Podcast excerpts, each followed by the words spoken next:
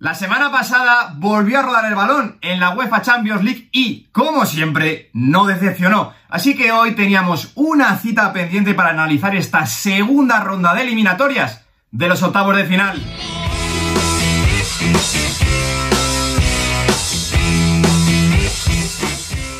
Muy buenos días chicos, como siempre digo, bienvenidos un día más al canal. La Champions no se detiene y esta semana dan comienzo esta segunda tanda de eliminatorias de los octavos de final, donde tenemos grandes equipos, pero sobre todo grandes eliminatorias por delante. Por tanto, el espectáculo está asegurado. Así que desde ya os lanzo la pregunta. De entre estos ocho equipos, ¿quiénes avanzarán de ronda y veremos en los cuartos de final de esta UEFA Champions League? Como no puede ser de otra manera, hay que ser protocolarios y vamos a comenzar analizando las eliminatorias que comienzan el martes. Y vamos a comenzar por una eliminatoria que a mí me parece bastante atractiva, este Villarreal Juventus de Turín. Digo que me parece bastante atractiva porque son dos equipos que no empezaron bien la temporada, sobre todo en relación a lo que se esperaba de ellos, pero que poco a poco han ido creciendo y sobre todo a raíz del mercado de invierno incorporando futbolistas que cambian un montón la realidad de estos dos equipos. Vamos a comenzar analizando un poquito al conjunto Groguet, que llega con bajas bastante sensibles, sobre todo vamos a ver si Etienne Capú está en el centro del campo, vamos a ver si Lo Celso puede ser de la partida porque salió con molestias en el último partido contra Granada, pero sobre todo tenemos que hablar de la posible baja de Gerard Moreno, que seguramente no llega a este primer partido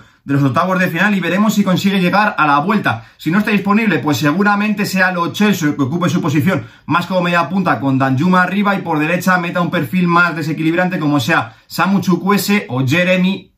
Y por parte de la Juventus de Turín, pues como digo, un equipo que está creciendo, pero que sigue con una irregularidad bastante importante, a la que además hay que sumarle numerosas bajas. A la ya conocida de Chiesa, que se perderá el resto de la temporada, hay que sumarle la de Bonucci y sobre todo la de Paulo Dybala, que está comenzando a enchufar. Entonces aquí Maximiliano Allegri tiene que hacer una reestructuración del plan bastante curiosa, sobre todo porque para sustituir a Bonucci no están ni Chiellini ni Rugani, así que seguramente sean Danilo o Alexandro, como vimos en el último partido, los que acompañen a Delight en el centro de la zaga. Y a partir de aquí, pues bueno, para sustituir a Dybala seguramente apueste por un perfil como McKenny del centrocampista llegador, pero sobre todo para darle mucha más consistencia al centro del campo del equipo y que sean Morata y Blaovic los que jueguen en la punta de ataque. Si pasamos a analizar un poquito cómo puede ser el desarrollo de la eliminatoria, pues bueno, sí que es cierto que yo me imagino un Villarreal llevando el peso de la eliminatoria. Ya la Juventus de Turín, como lo estamos viendo esta temporada, mucho más aculada atrás y sobre todo con la llegada de Dusan Blaovic, que a la contra es un equipo bastante más temible. Seguramente se vaya a juntar muchísimo con Pau Torres, que en la fricción, que en el choque es un futbolista que sufre bastante además en velocidad, pues bueno, Dusan Blaovic que es un futbolista que al espacio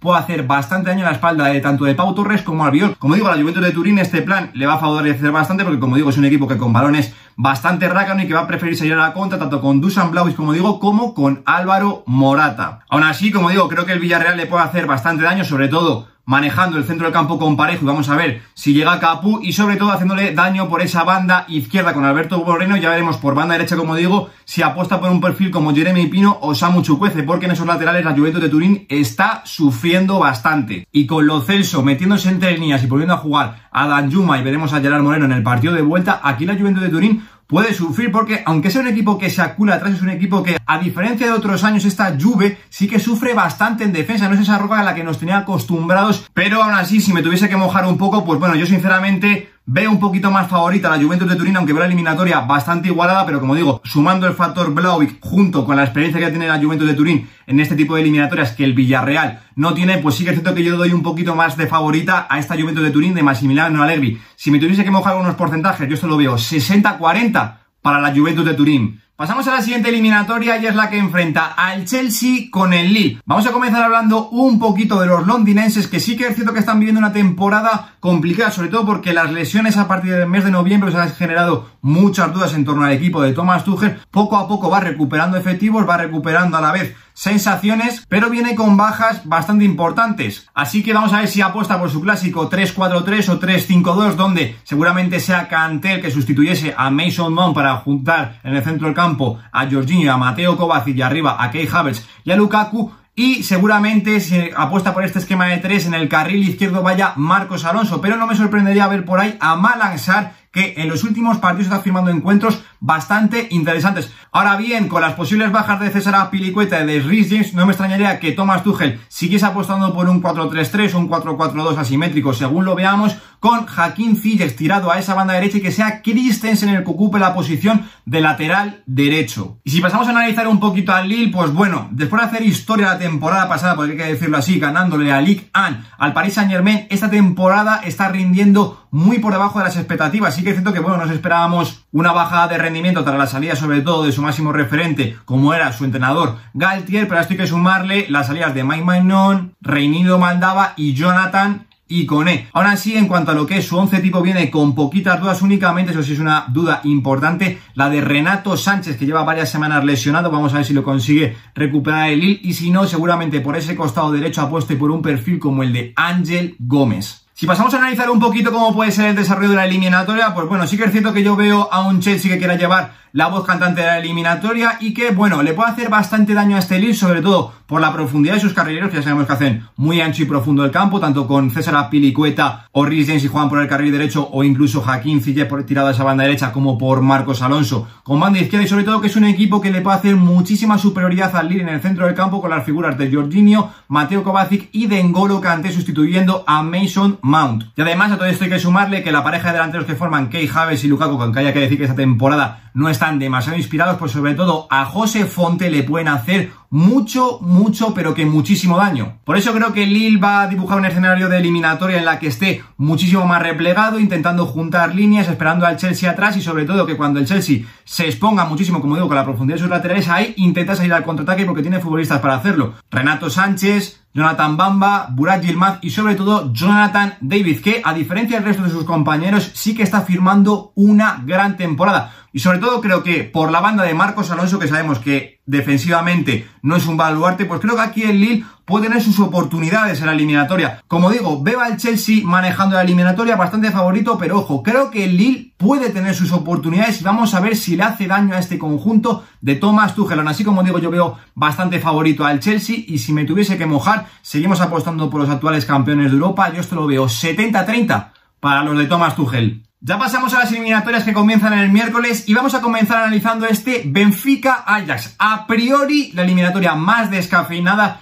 de esos octavos de final, pero bueno, luego todo hay que verlo. Vamos a comenzar analizando al Benfica, que sí que es cierto que aunque haya pasado a estos octavos de final cuando nadie se lo esperaba, pues sí que es cierto que no está firmando en su mejor temporada y que viene una dinámica en los últimos cinco partidos, pues bueno, bastante irregular. Viene con bajas, eso sí, pero ninguna importante dentro de su once tipo. Aún así sí que es cierto que viene con bastantes futbolistas apercibidos para el partido de vuelta, sobre todo futbolistas que conforman su columna vertebral. Las únicas dudas que tengo yo son Valentino Lázaro en el lateral derecho, que parece que las últimas semanas se está sentando como titular, y luego veremos si es Gonzalo Ramos o Yarenchuk el que acompaña a Darwin Núñez en la punta de ataque. Y por parte del Ajax, pues bueno, está viviendo una temporada de ensueño, tanto en la Eredivisie como en la UEFA Champions League. Hay que decirlo así, hasta el momento el mejor equipo de lo que va de competición, sobre todo por la fase de grupos, que fue espectacular. Además, vienen con poquitas bajas, sobre todo en cuanto a lo que se refiere a su once tipo, y a mí la única duda que me surge es, ¿se apostará para acompañar a Edson Álvarez en el doble pivote por un futbolista como Gravenbergs? Que yo creo que sí, o se apostará por un futbolista un poquito más veterano para este tipo de enfrentamientos, como es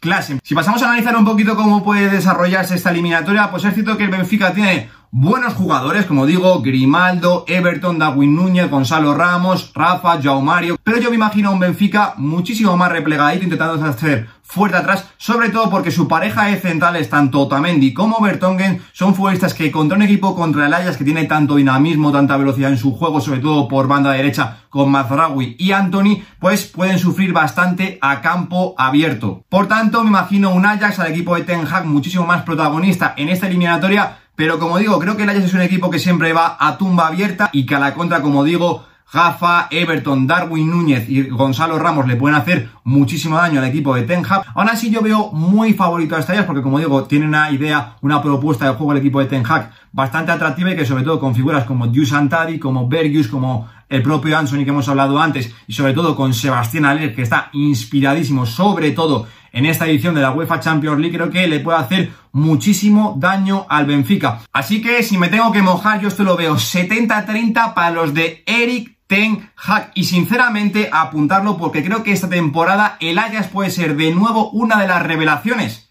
de esta UEFA Champions League. Y ya vamos a finalizar con el que debería de ser otro de los platos fuertes de esta ronda octavos de final. La eliminatoria que enfrenta al Atlético de Madrid de Diego Pablo Simeone con el Manchester United de Ralph Rannick. Una eliminatoria que yo veo a priori muy igualada, pero que la veo muy descafinada porque son dos equipos que están firmando una temporada muy decepcionante. Prácticamente es que son el clon el uno del otro en sus respectivas ligas. Vamos a comenzar hablando del Atlético de Madrid de Diego Pablo Simeone, que como digo, viene envuelto en una dinámica bastante negativa, sobre todo en cuanto a la idea de juego. No sabe a qué quiere jugar este Atlético de Madrid, y es que además viene con bajas bastante importantes, como son las de Yannick Carrasco, para mí el futbolista más diferencial de este Atlético de Madrid esta temporada, y Mateus Cuña. Y es que además, como digo, más allá de estas dos bajas, en cuanto a lo que puede ser el 11 que plante Diego Pablo Simeone, yo tengo muchas, muchas, muchas dudas. ¿Por quién va a apostar en el lateral izquierdo? Si por recién llegado Reinildo, por un perfil más ofensivo como Renan o por Mario Hermoso, que es un futbolista que esta temporada no está rindiendo nada, nada, nada bien, y además viene bastante inactivo porque ha sufrido COVID-19. Luego en el centro del campo, a mí no me extrañaría nada que Joffrey Condovia en vez de Rodrigo de Paul acompañase a Coque, como digo, en el centro del campo, y luego seguramente se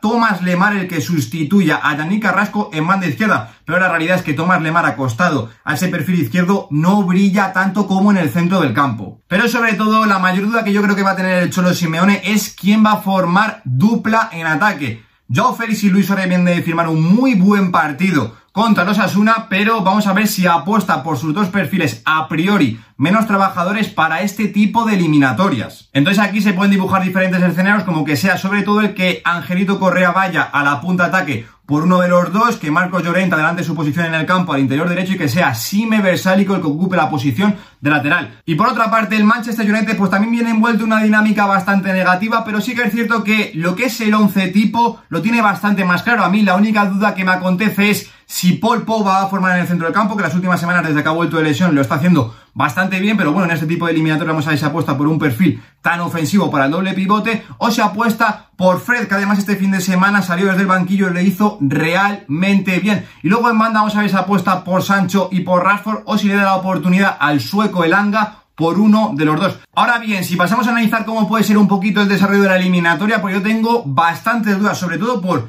¿Quién va a llevar la voz cantante? Porque son dos equipos que en ataque posicional se atascan una barbaridad, pero sobre todo porque son dos equipos que defendiendo son horripilantes. Ahora bien, con lo que estamos viendo en las últimas semanas, yo creo que Diego Pablo Simeone le va a dar total protagonismo al equipo de Ralph Rangnick y se va a cular atrás. Ahora bien, es un plan peligroso porque el Atlético de Madrid en la defensa del área lo está haciendo muy, muy, muy mal esta temporada. Es una de sus claras debilidades y claro, teniendo enfrente mucho potencial ofensivo como es Paul Pogba, Marcus Rashford, Jadon Sancho, Bruno Fernández y sobre todo en el centro del área, recibiendo centros y rematando de cabeza, Cristiano Ronaldo, pues por aquí el Atlético de Madrid puede sufrir una barbaridad. Pero sobre todo es que es un equipo que, claro, aunque aguantes el resultado atrás, algo tendrás que hacer en la eliminatoria. O vas a ir a por el 0-0 como intentaste contra el Chelsea la temporada pasada. Y digo esto porque estamos viendo que este Atlético de Madrid llegó Pablo Simeone, aunque se intenta curar atrás, es que a la contra no tiene recursos porque Luis Suárez, ya lo hemos hablado, no es este tipo de delanteros para jugar a la contra. Por eso creo que la baja de Gianni Carrasco, que es ese futbolista que te puede dar la verticalidad por banda, como sobre todo la baja de Mateus Cuña, que sí que te sirve para jugar al contraataque, son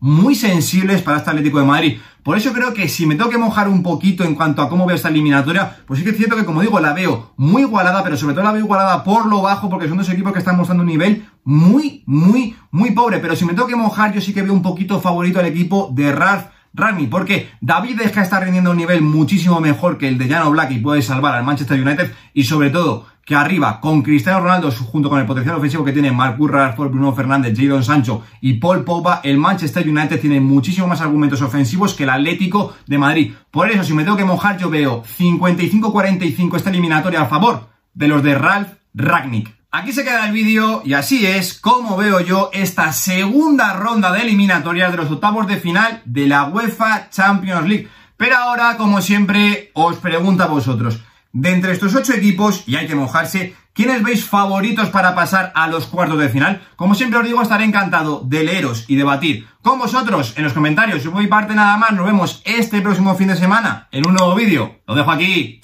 Un saludo.